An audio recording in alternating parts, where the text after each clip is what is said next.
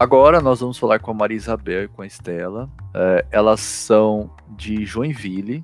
Oi, eu sou a Maria Isabel, eu tenho 15 anos e eu estudo em Joinville na primeira série do ensino médio. Oi, eu sou a Estela, eu também estudo em Joinville na primeira série do ensino médio. É, queria saber qual que é o tema de pesquisa de vocês, como é que tá lá intitulado lá na Mobip, pra gente saber. Bom, então, o nosso projeto se chama Doando Oportunidades ah. e é ah. sobre como a gente pode democratizar as atividades extra-classe. Então a gente tá falando num cenário aí do colégio, né? Seria é um cenário, assim, para todo mundo que quer participar deste projeto, assim, o maior que a gente conseguisse tornar ele, o melhor seria, para atingir mais pessoas e ajudar mais gente. Então, tipo assim, doando oportunidades, você está querendo dizer que é tipo assim.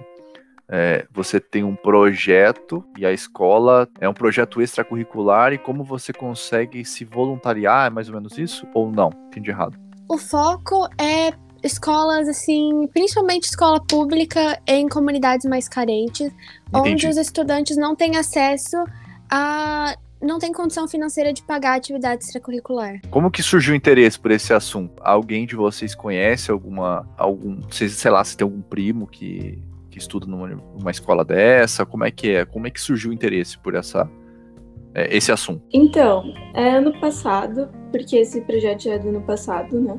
Uhum. A gente estava tendo que decidir um tema para a feira de ciências e a gente percebeu que estava tendo bastante dificuldade até de se encontrar porque principalmente uma outra menina que estava no nosso grupo, que ela saiu esse ano, ela fazia muita coisa de tarde. Então era aula de inglês, tênis, e daí a gente nunca conseguia um horário que todo mundo podia. E daí, quando a gente finalmente se encontrou, a gente conversou sobre isso e percebeu como que isso é um privilégio. E viu que realmente muita gente não consegue nem fazer uma aula, um esporte extracurricular, porque é uma coisa que é cara, querendo ou não. Sim. Sim. Tem. É, tipo, vocês participam dessas aulas extracurriculares? Vocês conseguem perceber, por exemplo, alguma diferença em alunos que não têm essas oportunidades? Como é que vocês. É, porque é um assunto que vocês já tratam, trataram isso no, na, na mostra passada, é isso? Sim. É, a gente pesquisou bastante sobre como isso consegue impactar, assim, é, no desenvolvimento acadêmico, quais são os benefícios. E a gente faz. A Stella faz inglês, é isso? Fazia inglês. Sim, é, eu fazia também é, taekwondo à tarde. E a gente começou a pesquisar os benefícios disso e, tipo, qual era o impacto na nossa formação pessoal e também como afetava o nosso desempenho acadêmico e como, é, principalmente, tipo, motivação, oportunidade, assim, de formação pessoal e de é, aprender mais coisa. Você já conversou com pessoas que nunca tiveram essas aulas e vocês conseguem ver a diferença? Por exemplo, imagino que uma pessoa que não, nunca fez inglês, e o caso da Estela que tem o inglês, isso é muito nítido, né? É, vocês conseguiram já chegar, entrar em contato com essas pessoas para ver, tipo, nossa discrepância dessa falta de oportunidades que as pessoas têm por essa ausência de, talvez, recursos financeiros, né? Não tem condição? Então, a gente baseou o nosso trabalho mais em pesquisa bibliográfica. Uhum. E esse ano a gente queria ter aprofundado mais o trabalho, talvez tipo tentar colocar um pouco em prática, mas por causa da pandemia a gente achou que não ia nem ter feira de ciências direito, mas a gente falou, a gente pesquisou bastante sobre isso é, tem um monte de psicóloga que fala que traz mais incentivo nos estudos. Quem faz atividade extracurricular tem menos chance de largar a escola. E o inglês, por exemplo, é um requerimento para qualquer trabalho, quase, hoje em dia. Sim. É, e as atividades extracurriculares não são só o desenvolvimento de uma língua, né? Mas uma aula de teatro ajuda a pessoa a conseguir falar em público, é um esporte coletivo, você aprende a trabalhar em equipe, então traz benefícios assim para todas as áreas da vida. E também esportes, né, é bom para não ser sedentário, que pode levar a doenças, se movimentar, daí conhece gente nova nessas turmas, então é uma coisa que faz muito bem. Entendi. Sim, sobre o inglês, a gente conversou com uma professora de inglês e com uma pessoa que contrata na área assim do RH, na área de contratação. E os dois afirmaram que inglês é extremamente importante para você se destacar no mercado. Enfim, crescer na carreira, né? Então. Uh, em que fase que vocês estão na pesquisa? Eu vi que vocês já comentaram que vocês estão analisando é, publicações, alguma coisa assim. Mas tem algum projeto, tipo assim, é, alguma campanha? Chegou a conversar com alguma escola pública é, a, por, por, conta dessa ausência? Eu sei que a pandemia é um pouco difícil ter esse tipo de acesso, mas é, vocês chegaram a tentar analisar a viabilidade da, da, desse projeto de vocês, que é um projeto muito legal. É, eu, inclusive, eu conheço alguns, alguns professores que fazem esse tipo de trabalho voluntário com aulas de reforço, essas coisas. Então, é assim, uma iniciativa muito legal mesmo de vocês. É, a pergunta que eu deixo assim é: vocês conseguiram falar com alguma pessoa que é carente dessas, é, algum colégio, alguma coisa assim? Que eu super incentivo, assim, sabe, de verdade. Se vocês tiverem oportunidade, se vocês não fizeram isso, eu encorajo vocês, porque eu tenho certeza que vocês vão ser super bem recebidas por eles. Sim, é, então, a gente queria, a gente tinha vontade, justamente por isso que a gente quis continuar o projeto esse ano, mas é, com a pandemia, com toda essa história, infelizmente a gente não entrou em contato. O máximo que a gente fez foi é, uma pesquisa que a gente pediu para um professor nosso que trabalhava ali na escola pública aplicar sobre o número de pessoas que faziam atividade extracurricular e a gente chegou assim no resultado. A gente aplicou a pesquisa na, aqui no Positivo também, que é uma escola particular, e a diferença foi é, teve muita diferença, entendeu? Tipo, a maioria das pessoas no Pose fazia pelo menos uma atividade extra-classe. E na escola pública a maioria não fazia. Então, eu tô com uma pesquisa aqui só para né, mostrar mais ou menos. Então, nas escolas públicas, 70% praticamente dos alunos não fazia nenhuma atividade. E numa escola privada, é praticamente 80% faziam duas atividades ou mais. Então é uma discrepância enorme e a gente queria ajudar a diminuir isso um pouco. Porque, como a gente falou, traz muito benefício. Tem algum jeito que a gente pode ajudar? Eu acho que é mais trazer visibilidade para o projeto mesmo. Porque a forma que iria funcionar é que a gente queria fazer o contato é, entre professores que possam abrir uma vaga na sua turma de dança, por exemplo, e o aluno que quer fazer dança, ou uma vaga numa escola de inglês, porque a ideia inicial era trabalhar com doadores, que iam é, pagar as aulas das crianças. E depois a gente desenvolveu um pouquinho mais e a gente pensou que não só doadores poderiam ajudar, mas professores, disponibilizando lugar nas suas turmas Sim. ou escolas de inglês. Então eu acho que é mais trazer visibilidade se alguém quiser, tipo, tentar fazer um teste para ver se funciona esse projeto. Sim, eu acho assim que super funcionaria com professores, sabe? Eu, no caso de professor, acho que seria muito legal se vocês talvez fosse uma campanha mesmo, sabe, de conscientização. É, o colégio também, talvez, mais para frente. É, é, eu acho assim muito genuína essa iniciativa de vocês. Queria parabenizar. É, é, algo super novo. Quando eu ouvi falar do tema de vocês, eu não tinha dimensão do que era, né, oportunidades. E faz todo sentido. Acho que a gente tem que é, gerar oportunidade para aqueles que não têm mesmo, tá? Novamente queria parabenizar vocês. E é isso aí, muito obrigado, pessoal. Obrigada, a gente que agradece. Muito obrigada é, gente... por chamar. Obrigada pelo convite. Existe alguma maneira é, que esse podcast pode ajudar vocês? É, assim, a ideia aqui é tentar divulgar. Existe alguma pesquisa que vocês estão fazendo? Vocês estão levantando dados? Por exemplo, essa, esse podcast ele pode ser expandido aí para várias unidades, né, como eu tinha comentado.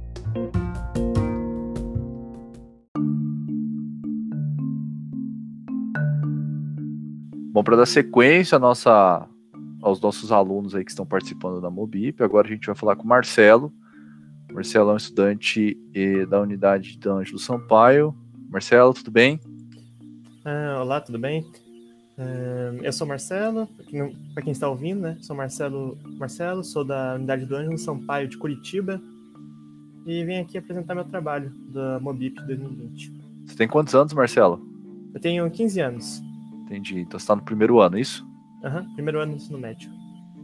Marcelo, é, qual que é o tema da pesquisa, da sua pesquisa? Assim, para quem nunca ouviu falar, pessoa que não, não conhece você, como é que é o nome do teu trabalho? O tema do meu trabalho é humanos como computadores. O interesse dessa, dessa área chegou muito por mim mesmo, por meus, por meu, pelo meu sonho, né? É, para fazer curso de medicina e uhum. me especializar na parte de neurologia.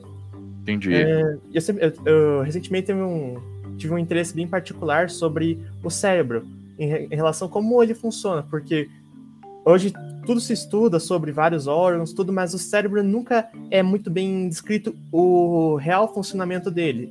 Sim. Nunca, nunca se tem muitas provas evidentes. Então, o entender desse componente, quanto mais informa informação nós tivermos, isso eu sempre achei que poderia mudar em, algum jeito a vida das pessoas. Com vários Não. problemas que podem acontecer perante um erro no neurônio poderiam ser consertadas uhum. de algum jeito. Por que, que, você acha que esse assunto é relevante assim para se tornar alvo de pesquisa? Porque isso é uma pesquisa relativamente complexa, né? Sim. Acredito que deve ter centenas e milhares de médicos, cientistas que trabalham com isso e, e, deve ter uma explicação muito complexa do que porque o cérebro não é tão é, bem conhecido, né? Igual existe várias cirurgias aí, pô, o cara faz transplante de coração, né, cara, hoje em dia. E tipo, é, por que, que você acha que isso é realmente tão importante assim? Ah, a, importância, a importância dele é reconhecida por alguns, algumas revistas bem famosas, como a Nature, né? Porém, o fato do cérebro ser algo muito sensível a qualquer fator externo, ou até mesmo a fator ético de você pegar o cérebro de alguém para estudar, é, é muito delicado esse assunto e também os procedimentos, porque como até agora não, não, não se tinha muita informação, muita ferramenta para poder manusear, fazer estudos, ainda é muito obsoleto a questão do cérebro em si. Por isso eu não, eu não acho uma falta de interesse muitas vezes, mas sim falta de ferramentas. Entendi. E a complexidade, de, do, complexidade de todo o sistema, né? Sim. E onde que vê os computadores aí, que o seu tema tá falando lá, né? Ent, ent, então, como computadores, aonde que entra a parte computacional aí nessa, a, nessa... a parte computador, com, vamos dar um exemplo, um, um dos exemplos mais famosos, a internet a cabo. Ela é tá. é movida a, var, é, a fibra ótica, né? Como a gente conhece, né? Sim. Todo, tanto se anuncia. Ela é nada mais nada menos que, que uma luz que transmite, tem um feixe de luz que transmite a informação até o seu computador. Sim que nem os neurônios, eles funcionam via uh, os impulsos eletroquímicos, eles dão a informação para a ação de cada do nosso corpo, movimento, tudo, funcionamento geral. Então, o fóton, sendo a descoberta do fóton no meio disso, no meio do cérebro, ele poderia se funcionar igualmente aos computadores, que uma informação seria mandada e outra seria e a ação ia ser realizada. Entendi. E aí isso seria um, uma outra, um meio, um segundo meio de comunicação, uh, além dos eletroquímicos, para o corpo. Como é que surgiu o interesse por esse assunto, cara? Você tem um pai que é médico, você tem uma mãe, um familiar, como é que é que surgiu esse interesse aí ah, por essa área? É um, é um órgão muito delicado, né? Dos... Pelo fato de você ter falado lá dos fótons de luz que existem tanto na, na comunicação, é, nessa parte de transmissão aí, de telecomunicações, né, que é o termo que a gente utiliza, é, a gente conseguiria simular um cérebro, mais ou menos isso? Criar é, um computador semelhante ao nosso cérebro? É, não, não criar um computador, mas sim entender o nosso cérebro como se fosse um computador. Porque, Entendi. como pouco, tem pouco conhecimento sobre o cérebro, se a gente pudesse modificar o jeito de, o, jeito de a gente entender o, cérebro em si, não como uma ligação de vários neurônios fazem sinapse, mas sim um caso de um computador. Se a gente puder simplificar as ações dele para conseguir, afim, assim, de conseguir entender ele de uma forma mais simples e assim poder descobrir mais, seria o, o interessante dessa, dessa, dessa descoberta dos fótons. Pois eles Entendi. seriam um verdadeiro. Eles iam mudar o jeito de, do pensamento de como funciona o cérebro. Entendi. Você já pesquisou alguma coisa, encontrou algo semelhante ao que você está estudando aí? Existe algo é, parecido ou é isso, essa sua ideia aí ela é completamente nova, assim, né? Você nunca encontrou lugar nenhum. Não, não. Eu já, já encontrei vários.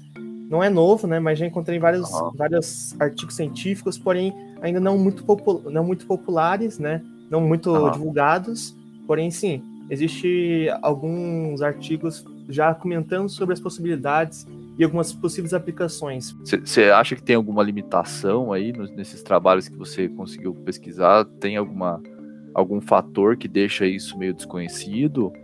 Ou você não sabe me dizer assim, você não chegou é... a estudar isso ainda? O, o, fato de ele se tornar ainda meio ainda ser desconhecido, eu acho que se deve ainda pela comprovação total que até, até agora não teve, teve fatos evidentes de, da existência do fóton, mas uhum. não uma, uma confirmação científica que exista o fóton. Acho ainda que o problema do, da falta do conhecimento de como funciona exatamente o cérebro, eu acho que como é uma coisa meio que inova, nova, que ainda não é muito, não é muito bem conceituada, ela uhum. ainda tem, tem esses problemas, como vários cientistas tiveram no, no passado, né, como o sistema ABO do sangue, né, que era uma coisa ainda muito obsoleta, saber como funciona o sangue, que ao longo do tempo foi se aprimorando e conseguindo ter resultados, ver, ter pro, comprovações do sistema. Aham. Uhum. É, em que fase que você está mais ou menos no teu projeto aí? Você está fazendo estudo, né? Eu acho. É, você faz pesquisa, você entra em contato com algum, algum instituto? Como é que tá aí? Você tá. Ah, eu estou me baseando muito em artigos científicos internacionais pois nacionalmente ah, ainda não possui um, algum cientista que desejou publicar algo, algum, algum experimento, nada. Uhum. E eu, estou, eu, tô, eu tô na pesquisa ainda do concreto, né, dos, dos, resultado, dos resultados da minha pesquisa, né, uhum. para ter uma certa noção do que, o, do que a sociedade consegue, ainda acha, o que a sociedade acha sobre um, um assunto desses a Sim. possível cura, se podemos dizer, de cura da doenças de, neurológicas, né? Como Alzheimer e Parkinson. E além, além das outras questões, tipo, como eu citei anteriormente, né? Sobre a evidência de um ser interior até a nossa alma, né? Assim dizendo. Porque Sim, isso aí é uma questão religiosa, né? É uma questão religiosa muito delicada. Então, Sim. pode ser que algumas pessoas achem incríveis a ideia de você poder curar, mas ao mesmo tempo seria tanto delicado explicar isso religiosamente.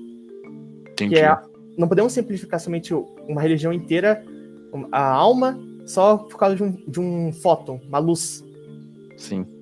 Então. Mas a, a coleta de dados é importante por isso, para poder ter uma noção uh, da opinião dos outros e não somente do, do, do pesquisador, do cientista que está escrevendo o artigo. Tem alguma forma que esse podcast pode te ajudar, cara? É, a gente está tentando sempre. A ideia aqui da, do podcast é divulgar, tá? Sim. Então, ter o teu trabalho e a gente conseguir passar e espalhar para várias pessoas, conseguir ouvir o que você está fazendo, é, é muito interessante já nesse ponto de vista. Tipo, a gente tem uma pandemia e a gente, não sei você, mas talvez muitos alunos pensaram que a Mobip ela nem seria é, realizada, ou se fosse realizada, ia ter uma certa dificuldade em, nas pessoas conseguir alcançar o trabalho de vocês, né? Porque é um trabalho extenso. Sim. E a gente está tentando exatamente divulgar isso. Então, além da divulgação, aí tem alguma coisa que esse podcast pode te ajudar? A divulgação, a divulgação é ótima, claro, sempre agradeço, mas se puderem, se puderem divulgar, por favor, o meu questionário, o meu formulário, para assim poder ter resposta até dos ouvintes do pod, podcast, sobre o, o, meu, o meu trabalho, seria de grande ajuda. Beleza, então eu vou fazer o seguinte, ó, a gente vai tentar colocar lá na descrição das atividades assíncronas, tá? O link lá do teu questionário, beleza? E assim, eu acho que vai ter vários alunos aí que vão poder, inclusive, contribuir, tá bom? Vai ser de grande ajuda. Valeu, cara. Mais alguma coisa só isso? Uma última palavra, não desista. Sempre vai ter uma oportunidade para você.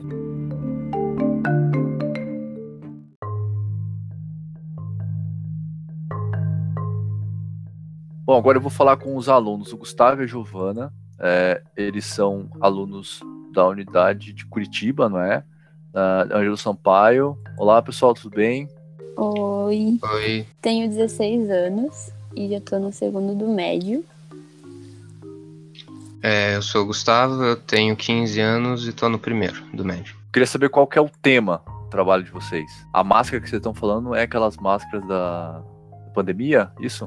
Sim, máscara comum de pandemia, o nosso foco mesmo é para entrada de estabelecimento aquela pessoa que tem que ficar verificando na entrada de estabelecimento. Ou quem teve a ideia? Assim, foi o Gustavo que teve ideia inicial, mas ele me chamou e tal, e eu ajudei na, na execução, porque a gente percebeu que nesse tempo surgiram novos desafios e o contato de ser humano, assim, se tornou cada vez mais perigoso, entre aspas, sabe? Evitado. E a gente viu que a tarefa de checar se uma pessoa está de máscara ou não podia até ser mais segura com essa automatização. Como que funcionaria essa avaliação?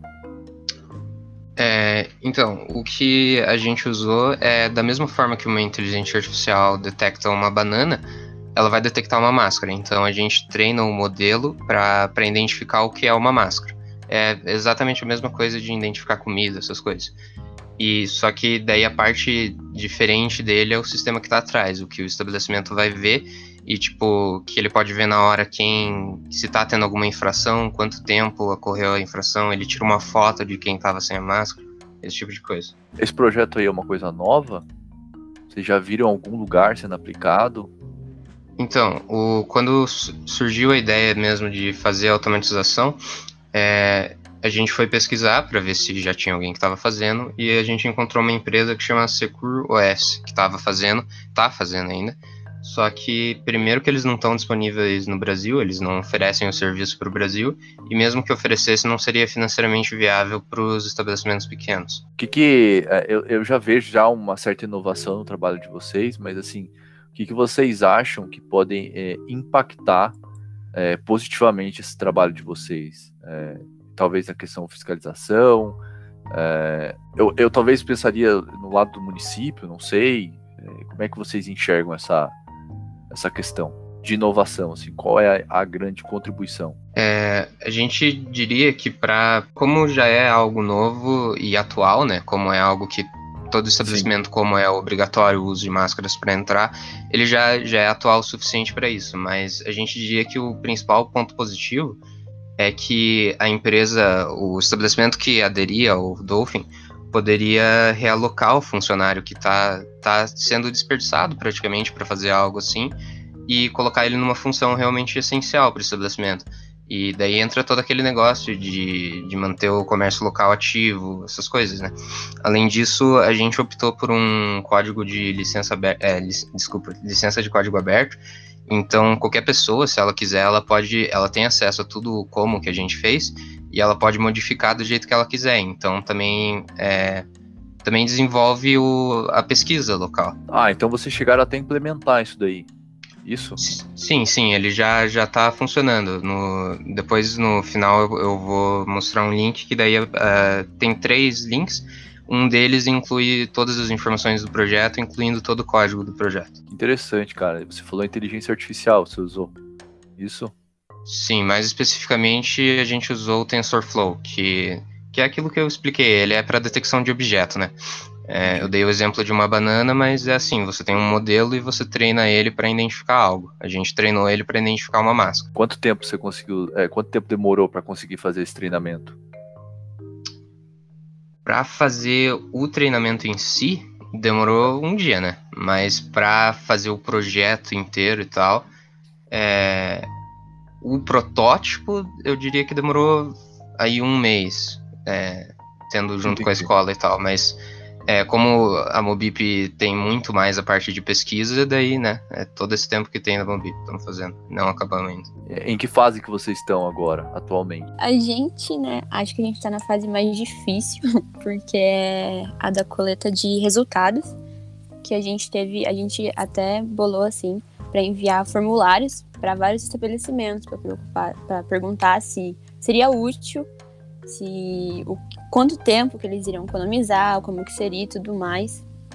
E sabe, é meio difícil a parte, porque a gente fica muito na mão deles responderem, né? Então a gente tá nessa fase que é pra gente uma das mais difíceis. E como é que esse podcast pode ajudar? Talvez, eu, eu acredito de verdade sim que, tiver, que deve existir vários pais é, de alunos que são donos de estabelecimentos, né? Então, o que, que, vocês acham aí da gente, sei lá, talvez tentar divulgar esse trabalho? Assim, seria muito legal se eles pudessem estar disponíveis pra gente, pra gente poder enviar o, o formulário, né? Que a gente já tem até o link ali, pronto. E a gente queria saber se, tipo, seria. Eles poderiam nos ajudar respondendo pra gente conseguir até mais dados para poder montar uma pesquisa, assim, meio que uma tese. Deixa eu fazer uma pergunta. Vocês se conhecem há muito tempo? Tipo, uh, esse trabalho, ele também ele é um a longa data, assim? Tipo, é uma vontade que vocês estão tendo há muito tempo de fazer esse tipo de trabalho ou não? É algo recente? O, a gente não se conhece há tanto tempo assim, não. E do trabalho, eu diria que também é recente. A ideia surgiu um pouquinho antes de daquilo que a gente falou de de estar tá em estabelecimento mesmo e perceber que não era tão necessário ter uma pessoa fazendo aquilo, mas também quando, quando começou mesmo a fazer foi com, a, com o anúncio da Mobi. Queria parabenizar o trabalho de vocês, eu acho que é uma, uma questão muito inovadora. Tá? Eu nunca tinha pensado nessa, nesse ponto de utilizar a inteligência artificial para esse tipo de aplicação. Muito obrigado. E a gente vai divulgar sim a pesquisa de vocês, que tranquilos, eu vou colocar na descrição lá das atividades, tá? O formulário de vocês. E é isso, beleza? Acho que é só isso. Obrigado mesmo. O, a gente precisa realmente de mais, principalmente mais donos de estabelecimento para responder. Então tá bom. Valeu, valeu. Tchau, tchau. Obrigado. Tchau, obrigado.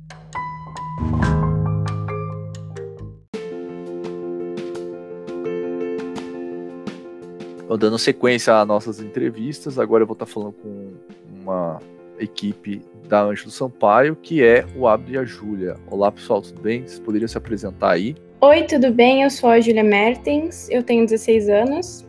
Olá, eu sou o Abdo, tenho 16 anos. Tese de Zygmunt Bauman, que é um sociólogo polonês. A tese dele está baseada na mudança das relações sociais e na mudança da sociedade como um todo, todos os meios da sociedade, como é esta sendo cada vez mais líquida, mais fluida, seja menos menos sólida. Esse essa é a, é a base para nossa para o nosso tema, para o nosso projeto. Foi a partir da tese de Zygmunt Bauman e referências externas que estão ligadas a esse conceito que montamos o nosso o nosso projeto e assim estamos dando continuidade dele. Ah, como é que surgiu o interesse por esse assunto? Já é um assunto que você já vem estudando? Se é algo relacionado às disciplinas? Como é que despertou esse interesse aí em estudar essa área?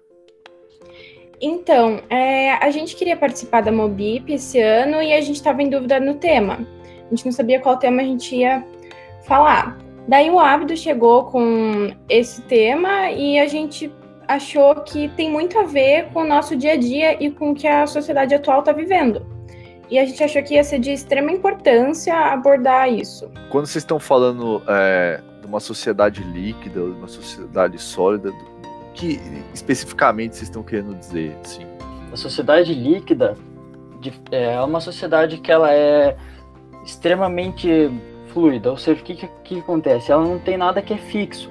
As relações são não são, não são sólidas, é, ou seja, são, são superficiais.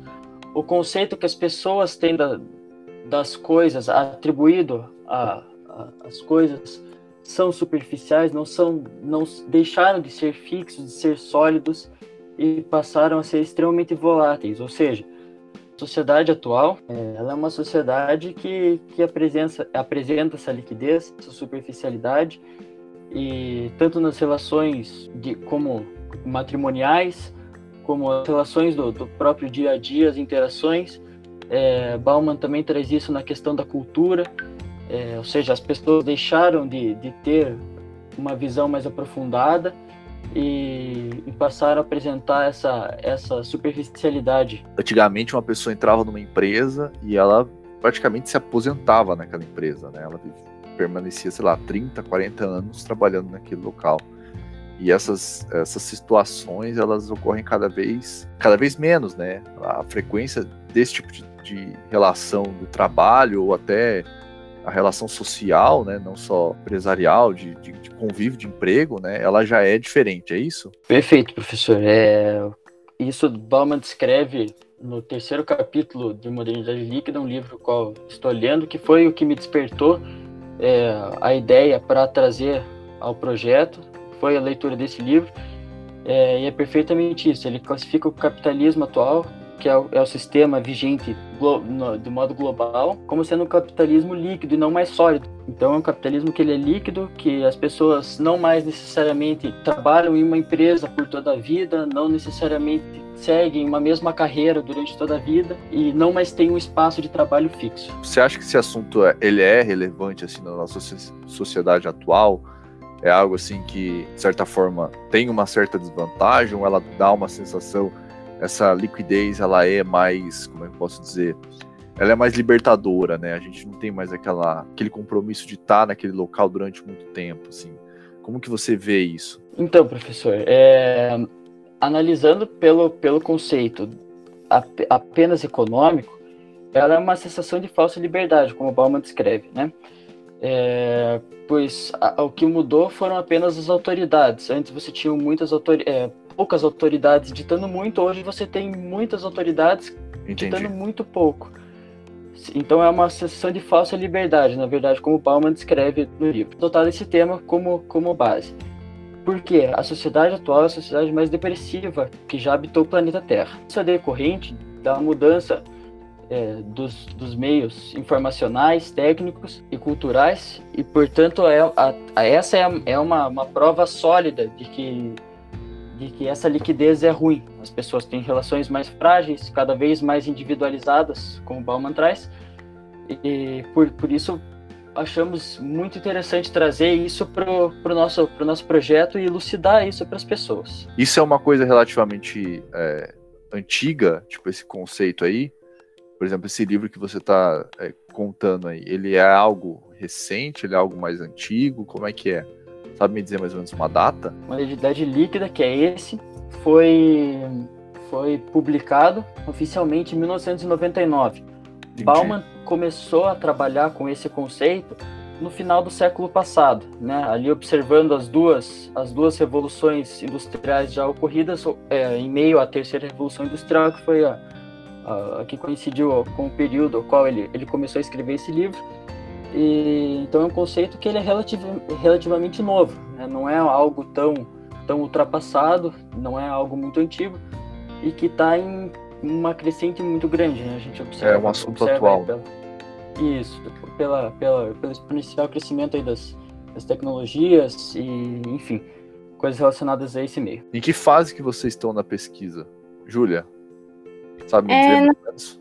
Nós estamos já finalizando e ainda tentando abordar melhor alguns tópicos. E que nem o Abdo citou, que a sociedade atual está se tornando uma sociedade mais líquida, mais solitária, mais triste. E várias pesquisas já puderam comprovar isso. Teve uma pesquisa da BBC que mostrou que o Brasil, entre 1980 até 2014, teve a taxa de suicídio aumentada em cerca de 60%. Júlia, você acha que na pandemia, então, isso acabou. Você acha que isso acabou agravando mais ainda? Ou as pessoas elas acabaram precisando reconectar melhor os laços, principalmente familiares, assim? Porque agora eu passo mais tempo com a minha família, podemos dizer assim. O que, que você tem. O que, que você acha a respeito disso? Eu acho que é, sobre a pandemia, nós podemos olhar de duas maneiras, entre os fatores positivos e negativos. Você pode ter decidido levar a pandemia de dois jeitos. Muitas pessoas se reconectaram com a família, passaram mais tempo com seus entes queridos, puderam aproveitar mais a sua família e passaram a dar mais valor pelo, pelo afeto, pelo carinho, pela conversa, simplesmente pelo fato de poder abraçar alguma pessoa que você ama, se tornou algo mais valioso que a pandemia fez com que a gente desse mais valor para isso. E eu mesma falo que eu passei a dar muito mais valor depois de ver tantas pessoas perdendo pessoas que elas amam. Existe alguma maneira que esse podcast pode ajudar vocês? Não sei se vocês estão fazendo pesquisas para entender o, o, assunto mais a fundo, é, ver se essas teorias elas realmente são aplicadas ou não. Existe algum jeito da gente conseguir contribuir nesse podcast? Então, é, como a Júlia falou, a gente está tá numa fase de pesquisa já adiantada. Então, para a gente conseguir elaborar um meio de, de trazer isso para as pessoas de uma forma mais viva, objetiva, aliás, é uma tese que ela é bem ampla e muito densa, muito técnica, né? Eu acho que somente divulgando divulgando o nosso o link do, de um questionário que a gente vai tá, tá fazendo vai, vai ficar aberto a, a, iremos acertar aceitar respostas até a semana que vem é, e é isso que vai dar uma base de como a gente precisa trazer esse tema para as pessoas, para que elas consigam enxergar. Aliás, esse é o objetivo do nosso, o objetivo principal do nosso projeto. E acho que eu só, ve, só enxergo esse, esse meio de, de, de nos ajudar. Agradeço aí a, pela compreensão. E é, eu acho que uma forma dele nos ajudar é fazer com que as pessoas realmente se questionem sobre o assunto e para quem quiser participar da Mobip e assistir as apresentações que vai ter coisas muito legais lá, mesmo o nosso projeto, a gente vai ter uma conversa muito legal lá e eu acho que pode trazer muita reflexão para as pessoas, para elas pararem e darem mais valor mesmo e verem como a gente pode mudar essa situação. Obrigada. Muito obrigado por, por disponibilizar o, o espaço para a gente conseguir divulgar. É muito importante terem meios como este que promovam o, o conhecimento, a pesquisa, e somos muito, muito gratos pelo, pelo, pelo tempo.